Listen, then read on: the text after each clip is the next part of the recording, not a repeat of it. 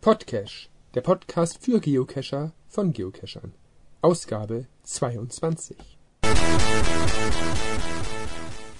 Herzlich willkommen zur 22. Ausgabe des Podcache Podcasts aus Hamburg. Diese Ausgabe ist mal wieder ein bisschen kürzer als geplant, da ich zeitlich etwas angespannt war und gar nicht viel auf Caching-Tour gehen konnte, aber es gibt einige Neuigkeiten zum Thema Events und auch endlich zum Thema Live-Podcast. Und das möchte ich euch natürlich nicht vorenthalten, da das demnächst ja schon stattfinden könnte. Ansonsten habe ich eher Probleme mit meinen Caches behoben, habe mich ein bisschen um den Kudischer Kleister Cache gekümmert und ich habe das Final der Komponistenserie noch einmal überprüft, war dort mit Lindy Lover vor Ort, die diese Cache-Serie ja schon als Trauma-Cache bezeichnete, da sie ja am Final durch die Fluten erfolglos gesucht hatte. Aber beginnen wollen wir mit den Feedbacks zum letzten Podcast. Bezug nehmend zur letzten Ausgabe, der Ausgabe 21 von unserem Podcast, erreichte mich eine Mail von Mika aus Berlin. Er schreibt: Hallo aus Berlin. Ich habe die Aussage von Alster Drachen gehört und bin fast vom Stuhl gefallen. Seine Aussage bei 31 Minuten 50 war, nach diesen Regeln wird gespielt. Und wer das alles nicht möchte oder ablehnt, der kann zu Open Caching gehen, da gibt es gar keine Regeln.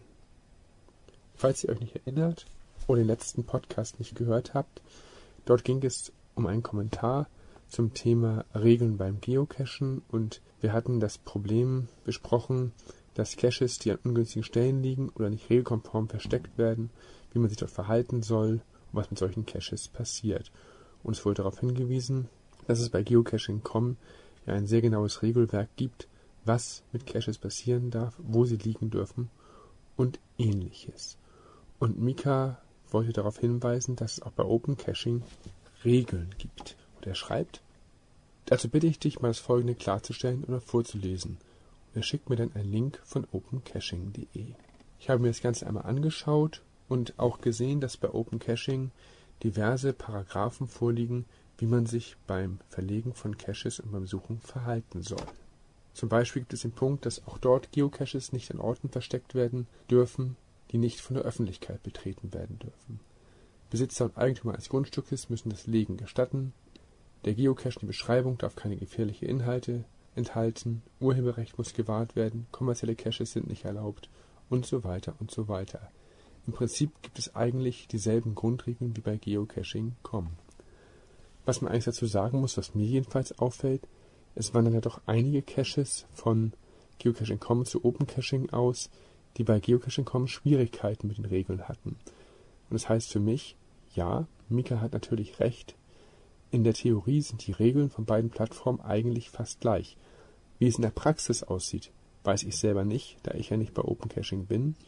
Aber da dort ja zum Beispiel einige Lost Places liegen, die bei Geocaching.com gar nicht mehr gelistet werden dürfen oder auch andere Caches, wie gesagt, abgewandert sind, kann es halt sein, dass man bei Open Caching einfacher Caches freischalten kann. Es gibt ja keine Reviewer in der Form und dass sich dort diese Problem-Caches wohl länger halten können und die Gemeinschaft dort diese Caches wohl eher akzeptiert als bei Geocaching.com. Aber vom Prinzip her hat Mika natürlich recht, auch Open Caching hat Regeln und an die müssen sich die Leute, die dort mitmachen, halten. Dass diese Regeln dort stehen, ist ja auch klar, denn es ist eine deutsche Seite und wer sich nicht an deutsche Gesetze hält, wird Ärger bekommen und so blieb ja auch bei Open Caching nichts anderes übrig, als diese Regeln aufzustellen. Wie gesagt, wie es in der Praxis aussieht, kann ich nicht beurteilen. Wer da nähere Infos hat, kann sich gerne bei mir melden. Des Weiteren fragt Mika, warum es eigentlich in meinem Blog keine Kommentarmöglichkeit gibt. Das habe ich deswegen nicht angeboten, da ich keine Lust habe, ständig nachzuschauen, was Leute dort schreiben und ich nicht möchte, dass dort Sachen stehen, die andere Person beleidigen oder dass dort Werbung eingetragen wird oder was auch immer. Wie gesagt, wer Lust hat, ein bisschen an diesem Podcast mitzuhelfen, kann das ja in der öffentlichen Datei tun, die ja auf der Homepage podcast.de verlinkt ist. Vielen Dank an Mika für diesen Kommentar, für diese Richtigstellung, für diese Information. Beteilige dich gerne weiterhin mit Kommentaren an dieser Reihe, denn ich finde es wirklich gut, wenn Leute zuhören und auch mal ihre Meinung zu einigen Themen beisteuern. Was ich in dem Fall witzig finde, ich höre selber ja einige andere Podcasts Und ich glaube, in fast jedem Podcast ist Mika in der Leserbrief-Rubrik vorhanden. Deswegen natürlich auch bei uns im Podcast. Ich freue mich, wenn du weiterhin Feedback beisteuerst. Das gilt natürlich auch für alle anderen Hörer. Wenn ihr etwas mitteilen möchtet, Kritik, Anregungen, Hinweise habt, scheut euch nicht, mir eine Mail zu schreiben. mail at podcast.de Dann erreichte mich noch eine E-Mail von Debuddy, bekannt aus dem Podcast Die Schweigende Mehrheit, der mir, da ich ja immer Empfehlungen für gute Caches suchte, den Tipp gab, mir mal GC408GK anzuschauen. Dort fand er das Final besonders gut und hielt es für eines der besten, was er in seiner Geocaching-Zeit gesehen hat. Und da er schon einige Caches gefunden hat, hat er einen recht guten Überblick über die Caching-Szene. Es handelt sich dabei um den Cache Die letzte Schlacht um Mittelerde in der Nähe von Winsen-Buchholz und es ist ein Nachtcache. Würde ich mir auch mal sehr gerne angucken, aber irgendwie habe ich zumindest den Zugang zu Nachtcaches noch nicht so richtig gefunden. Da ich ja meistens, wie gesagt, aus zeitlichen Gründen alleine unterwegs bin oder sehr spontan cachen gehe, ist es für mich immer etwas schwierig, in einer Gruppe loszuziehen, um Nachtcaches zu lösen. Und alleine möchte ich solche Geschichten nicht machen. Vor allem nicht, wenn sie einen Schwierigkeitsgrad von viereinhalb und eine Terrainwertung von vier haben.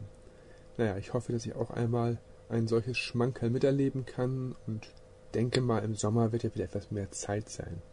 Aber da auch gerne der Aufruf an alle, wenn ihr mal einen netten Nachtcache plant oder vorhabt, könnt ihr auch gerne bei mir melden. Vielleicht habe ich ja Zeit und schließe mich euch mal an. Wie gesagt, mir fehlt halt noch der richtige Zugang zu Nachtcaches. Ich bin da dann halt eher der Cacher, der sich über gelungene Tradis freut, wie natürlich die klassischen Mistviehs oder auch die tollkühn Caches, die ich ja dieses Jahr als kleine Highlights finden durfte. Vielen Dank noch einmal für deine Mail, Jörg, und wenn du wieder einmal ein paar Tipps oder Hinweise hast, scheue dich nicht, uns wieder zu informieren.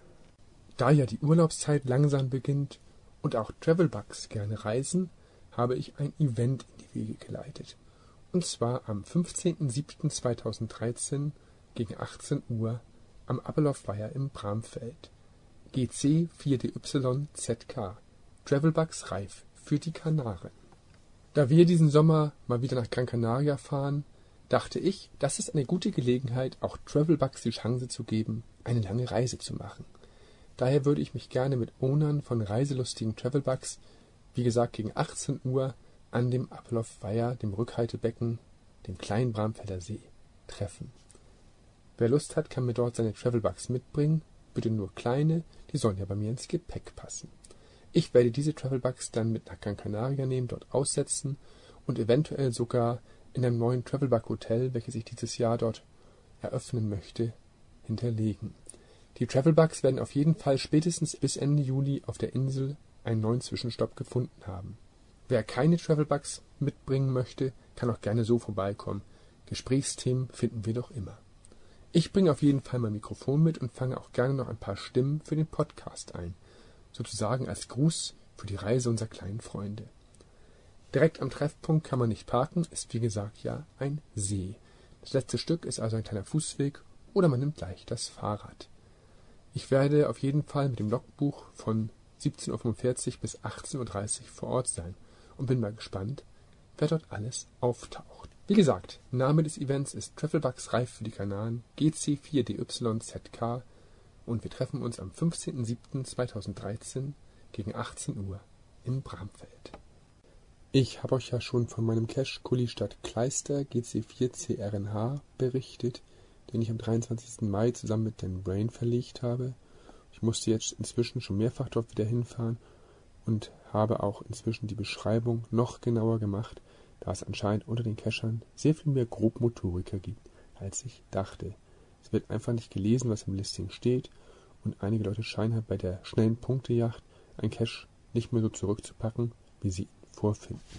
Mensch Leute, das kostet wirklich nicht viel Zeit, mal zu schauen, wie ein Cache liegt und warum er so liegt und das wieder so hinzulegen, wie es war. Denn auch die nachfolgenden Cacher wollen doch Spaß haben und den Cache so vorfinden, wie er sein soll. Und statt Kommentare zu lesen wie der Cache lag neben dem Versteck, ich habe ihn liegen gelassen oder daneben gepackt oder ich habe ihn nicht versteckt bekommen und habe ihn dann neben den Cache gelegt, finde ich nicht so schön. Wie gesagt, lest doch einfach ein bisschen das Listing und dann funktioniert das Ganze auch. Das Gute ist, dass dieser Cache, wie gesagt, in meiner Arbeits-Home-Zone liegt ich kann so mit Sicherheit ein, zweimal die Woche gucken, was dort vor Ort los ist. Denn was mich sehr freut, aber auch sehr gewundert hat, ist, dass dieser Cache jetzt innerhalb von, naja, knapp zweieinhalb Wochen schon an die 50 Funde hat. Das finde ich eine ganze Menge und dafür war der eigentlich gar nicht ausgelegt, denn er ist halt etwas empfindlich, wenn er nicht gut behandelt wird. Ich werde das weiter beobachten und wie gesagt, denkt immer dran, es wollen vielleicht noch mehr Leute diesen Cache finden. Dann muss ich euch noch von einem Cache berichten, den ich vor einigen Tagen gemacht habe, nämlich Cache Cache Hurra von GeoReo. Wie ich gerade sehe, ist dieser Cache auch zum Cache des Jahres 2013 vorgeschlagen worden. Und um es vorwegzunehmen, wäre er es nicht, hätte ich es getan. Wie bin ich auf diesen Cache aufmerksam geworden? Ich war gerade mal wieder auf dem Rückweg von einem Termin, wollte eigentlich nur am Handy E-Mail checken und sah, dass wenige Kilometer entfernt ein neuer Cache gepublished wurde, nämlich der erwähnte Cache Cache Hurra GC43 VF da noch kein Pfund gelockt war, dachte ich, okay, das ist zwar ein Multi, aber versuchen kann man es ja mal. Und so machte ich mich auf zur ersten Station zu den angegebenen Koordinaten. Die erste Station hatte ich schnell entdeckt, war eine sehr schöne Idee und ich sah schon von der ersten Station einen Cacher auf einem Fahrrad wegfahren. Na gut, ich war zwar mit dem Auto unterwegs, aber ich wollte diesen Multi zu Fuß machen, das heißt, hätte ich die Chance auf ein FTF gehabt, wäre sie jetzt schon vertan, denn ein Fahrradfahrer hat natürlich bessere Möglichkeiten. Egal, mir geht es ja nicht um die FTF, mir ging es darum, diesen Cache mir anzugucken. Doch an der zweiten Station habe ich den Kollegen dann getroffen, denn dort kamen wir nicht weiter. Es gesellte sich noch ein dritter Kollege dazu und trotz detailliertem Hint haben wir dort den weiteren Hinweis nicht gefunden. Ich hatte dann die Idee, einfach die zweite Station auszulassen und aufgrund des Hints einfach die dritte direkt zu suchen, wurde etwas skeptisch beäugt, aber mein Gefühl war richtig und wir fanden in der Nähe den nächsten Hinweis. Wieder eine sehr schöne Idee. Die Variante, wie hier die Koordinaten gezeigt wurden, gefiel mir wie gesagt sehr gut. Wahrscheinlich gab es Massenrabatt bei der Produktion dieser Hilfsmittel. Auf zur nächsten Station, wie gesagt, inzwischen waren wir zu dritt und auch dort haben wir herzlich gelacht, genau wie beim letzten Hinweis und ich hoffe, diese Stationen überleben lange, denn sie sind wirklich witzig ausgearbeitet. Dann kamen wir zum Final. Der Blick schweifte und schweifte nach Hinweisen, und nach circa zwanzig Minuten wollten wir aufgeben. Wir haben dort wirklich in der Gegend alles ausprobiert, was typische Caching-Verstecke waren, und haben keine Möglichkeit gesehen, das Logbuch zu finden. Haben auch den Text nicht ganz verstanden, denn dort wurde irgendwie zwischen Dose und Logbuch getrennt. Wie gesagt, wir haben sehr lange gesucht und hatten dann eigentlich auch kaum mehr Lust. Allerdings hatte immer noch niemand den Cache gelockt und man gibt natürlich bei der Chance auf ein FTF dann auch noch ungern am Final auf. Der Blick schweifte und schweifte und naja, dann sah ich plötzlich das Logbuch. Wie blind kann man eigentlich sein? Geniale, freche Idee. Dieses Logbuch war der Hammer. Leider haben wir dann festgestellt, dass wir für den FTF trotz anscheinend schwieriger oder fehlender zweiter Station eine Stunde zu spät zum Erstfund kamen. Na gut, dann haben wir halt ein Gruppen-STF gemacht aber diese Idee war so genial und die Formulierung des Textes ist wirklich sehr hanseatisch. Und ich kam nicht drum rum, hier sofort einen Favoritenpunkt zu vergeben. Das war wirklich eigentlich einer der besten Multis, die ich bisher gemacht habe. Und wie gesagt, die Formulierung aus dem Listing hat man dann in der Realität mit anderen Augen gesehen. Ich sage nur, ein Kugelschreiber ist im Cache. Ja, mehr möchte ich dazu nicht sagen, um nicht weiter zu spoilern.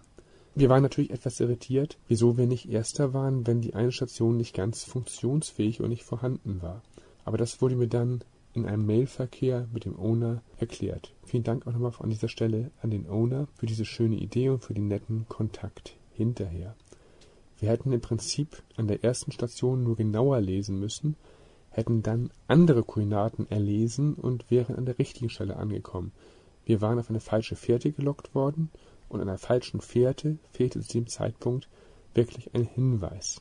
Naja, der andere Kescher, der zuerst am Ziel war, ist halt nicht auf die falsche Fährte geführt worden und konnte daher schneller zum Ziel kommen. Was ich fasziniert fand, dass nach vier oder fünf Funden bereits vier Favoritenpunkte vorlagen und wenn ich jetzt schaue, hat der Cache bereits 16 Favoritenpunkte, was einer Quote von 89 Prozent entspricht. Das dürfte mit das Beste sein, was es bisher auf dem Cacher-Markt in Hamburg gab. Wie gesagt, ich kann euch nur empfehlen, diesen Cache auch anzuschauen. Cache Cache Hurra GC43 VFP. Denn, wie ich eben schon erwähnte, ich bin mir nicht ganz sicher, ob die Stationen in der Form wirklich dauerhaft durchhalten. Selbst die Ablesestationen fand ich teilweise wirklich ziemlich genial platziert, aber auch etwas sehr auffällig oder auch unauffällig auffällig. Und beim Final weiß man nie, ob sich die Gegebenheiten vor Ort nicht irgendwann so ändern, dass der Cache dann dort nicht mehr funktioniert. Ich kann euch nur sagen, so ein Logbuch seht ihr nie wieder, wenn ihr es findet. Jetzt folgt der erwähnte kurze Bericht vom Besuch am Final der Komponistenserie, wo ich ja wie gesagt mit Lindy Lover vor Ort einen Check machte ob die Ersatzdose noch auffindbar ist. So, ich muss am Samstagmorgen mal wieder zur ungeplanten Wartungsrunde, nämlich zu meinem Komponistenbonus. Es gab letzte Woche einen Not Found, allerdings mit dem Hinweis, dass es dort sehr voll war. Und Lindy Lover hat auch bei ihrem zweiten Versuch den Cache nicht gefunden. Und das ist merkwürdig, denn ich habe zwischen ihrem ersten und zweiten Versuch ja eine Ersatzdose ausgelegt, denn die Wanze hatte sich nach dem Hochwasser doch wieder so weit zurückgezogen, dass ich zumindest in die Nähe des ursprünglichen Versteckes eine Ersatzdose legen konnte. Wundert mich etwas, aber dass jetzt in den letzten zwei Wochen keiner die Dose gefunden hat, ist aufgrund der recht genauen Hints eigentlich merkwürdig. Und eben bekam ich noch einmal einen Anruf von Lindy Lover, dass sie jetzt wieder am Ground Zero ist und gleich wieder suchen wollte und ich werde gleich mal mitschauen und prüfen, ob meine Ersatzdose dort noch existiert. Es wäre ja schade, wenn man bei dem Fein einer so schönen Serie die Dose nicht mehr finden kann, denn der Witz der Serie war ja einfache Tradidosen mit einem knackigen Final und wenn irgendein Cacher in stundenlanger Kleinarbeit die Koordinaten des Finals herausbekommt und dann vor Ort nichts findet, das ist schon ziemlich ärgerlich. Mal gucken, ich bin jetzt noch einen Kilometer entfernt, suche mir da mal einen Parkplatz und mache mich dann mal selbst auf die Suche nach meinem eigenen Cache. Vielleicht ist Nina ja bereits vor Ort melde mich von dort mal wieder. So, am Final angekommen, stellte sich heraus, dass zum Glück noch alles in Ordnung ist. Der DNF war wohl wirklich nur aufgrund der Muggels gelockt worden und Lindy Lover suchte aufgrund Fehlinformationen von mir zwischendurch auch mal auf der falschen Seite. Aber jetzt haben wir es doch gefunden. Jetzt sitze ich hier bei strahlendem Sonnenschein. Das heißt, die Situation im Vergleich von vor drei Wochen ist eine völlig andere. Man sieht wieder ein kleines Bächlein und alles sieht idyllisch aus und keiner kann glauben, dass hier ein Cache von den Fluten weggerissen wurde und verschwand. Naja, Lindy Lava sitzt hier mit mir und äh, jetzt hast du endlich die Lösung gesehen. Jetzt konnten wir diese Runde abschließen. Ja, ich bin jetzt echt glücklich, dass endlich einer meiner Trauma-Caches ein glückliches Ende gefunden hat muss sagen, in den letzten Wochen hat es jetzt bei mir auch zu einem Trauma-Cache entwickelt, weil äh, als ich hier das erste Mal ja ankam, sah ja alles anders aus als vor vier Monaten. Das hat sich hier so verändert. Und dann dazu noch diese Flut, das war schon erschreckend. Aber die Zwischenlösung scheint jetzt zu funktionieren. Äh, die Koordinaten passten einigermaßen, oder? Die Koordinaten passten jetzt heute ganz gut. Wie gesagt, das einzige Problem ist, auf welcher Seite des Bächleins ist es nun? Das ja. ist äh, so die große Frage. Der Bach, der Bach ist ja nur zwei Meter und wenn er jetzt steht, du bist sieben Meter entfernt, kann es ja auf beiden Seiten sein. Richtig, richtig, das ist das Problem. Kann ich ja nicht, nicht äh, anders machen im Prinzip. Nee, nee, nee, es ist schon völlig in Ordnung. Wie gesagt, deswegen hatte ich dich ja mal kurz ähm, nachgehakt, ob wir denn richtig sind. Allerdings war ja da alles unter Fluten, also von daher hätten wir es an dem Tag auch nicht gefunden. Richtig, und wenn man zu mir sagt, hier steht nur ein Baum und der ist mitten im Wasser, dass ich dann nicht mehr weiß, wo der Cache ist, ist ja auch logisch. Jetzt sieht alles gut aus und an alle nachfolgenden äh, Cacher, wenn ihr die Komponistennoten gesammelt habt, ihr könnt euch wieder auf die Suche begeben. Allerdings vielleicht nicht in kurzer Hose, denn hier sind doch verdammt viele Brennnessel hochgeschossen. Das muss man mal dazu sagen. Aber finden kann man ihn gut. Hatte den Hint ja auch noch angepasst. Eigentlich ist das jetzt wieder ein Selbstgänger, wenn man sich nicht verrechnet hat. Und dann gibt es endlich positive Nachrichten zum Thema Live-Podcast. Ich habe eine Location gefunden in Wandsbek und ich werde versuchen, am 3.7.2013 dort ein Event mit einem Live-Podcast zu starten. Sobald es gelistet ist, könnt ihr euch bei geocaching.com anmelden. Es wird den GC-Code 4EBHH haben. Wie gesagt, wir treffen uns am 3. Juli 2013, das ist ein Mittwoch, im Café Rossio in der Wandsbeker Chaussee 117. Die genauen GPS-Koordinaten stehen natürlich im Listing. Dort werde ich zwischen 18 und 22 Uhr von diesem Event berichten. Ein paar Hinweise zum Ablauf, die auch im Listing stehen, gebe ich aber auch hier gern schon einmal vorweg bekannt. Natürlich besteht für Teilnehmer kein Zwang zum Podcasten. Wer sich nur ins Logbuch eintragen will und ein bisschen klönen möchte, kann dies gerne tun. Natürlich gibt es auch in der Bar dort kein Getränke- und Verzehrzwang. Die Betreiber wissen Bescheid, was auf sie zukommt. Sie gewähren uns Asyl. Draußen drin und je nach Wetterlage auch auf der Terrasse. Und sie werden uns wohl auch einige Specials anbieten. Jeder Teilnehmer ist natürlich für seine Kosten selber verantwortlich. Der Podcast wird wie gesagt live ausgestrahlt, voraussichtlich über 1000 Mikes, nähere Infos gebe ich später bekannt. Und wer möchte, kann ihn sich auch innerhalb der normalen Podcast-Reihe später natürlich aus der Konserve anhören. Theoretisch haben wir Platz für über 50 Leute und um ein bisschen besser planen zu können, bitte ich euch, wenn ihr teilnehmen wollt, ein Intent auf dem Listing zu setzen und dort auch anzugeben, mit wie vielen Personen ihr kommt und wie die ungefähre Zeit des Besuches ist. Des Weiteren natürlich, ob ihr am Podcast selber auch teilnehmen möchtet. Wer Lust hat, innerhalb der Live-Sendung auch ein bisschen mit zu moderieren, kann mir gerne eine Mail schreiben an mail.podcast.de. Ich gebe ihm dann gerne ein Zeitfenster, wo er sich selber auch ausprobieren kann.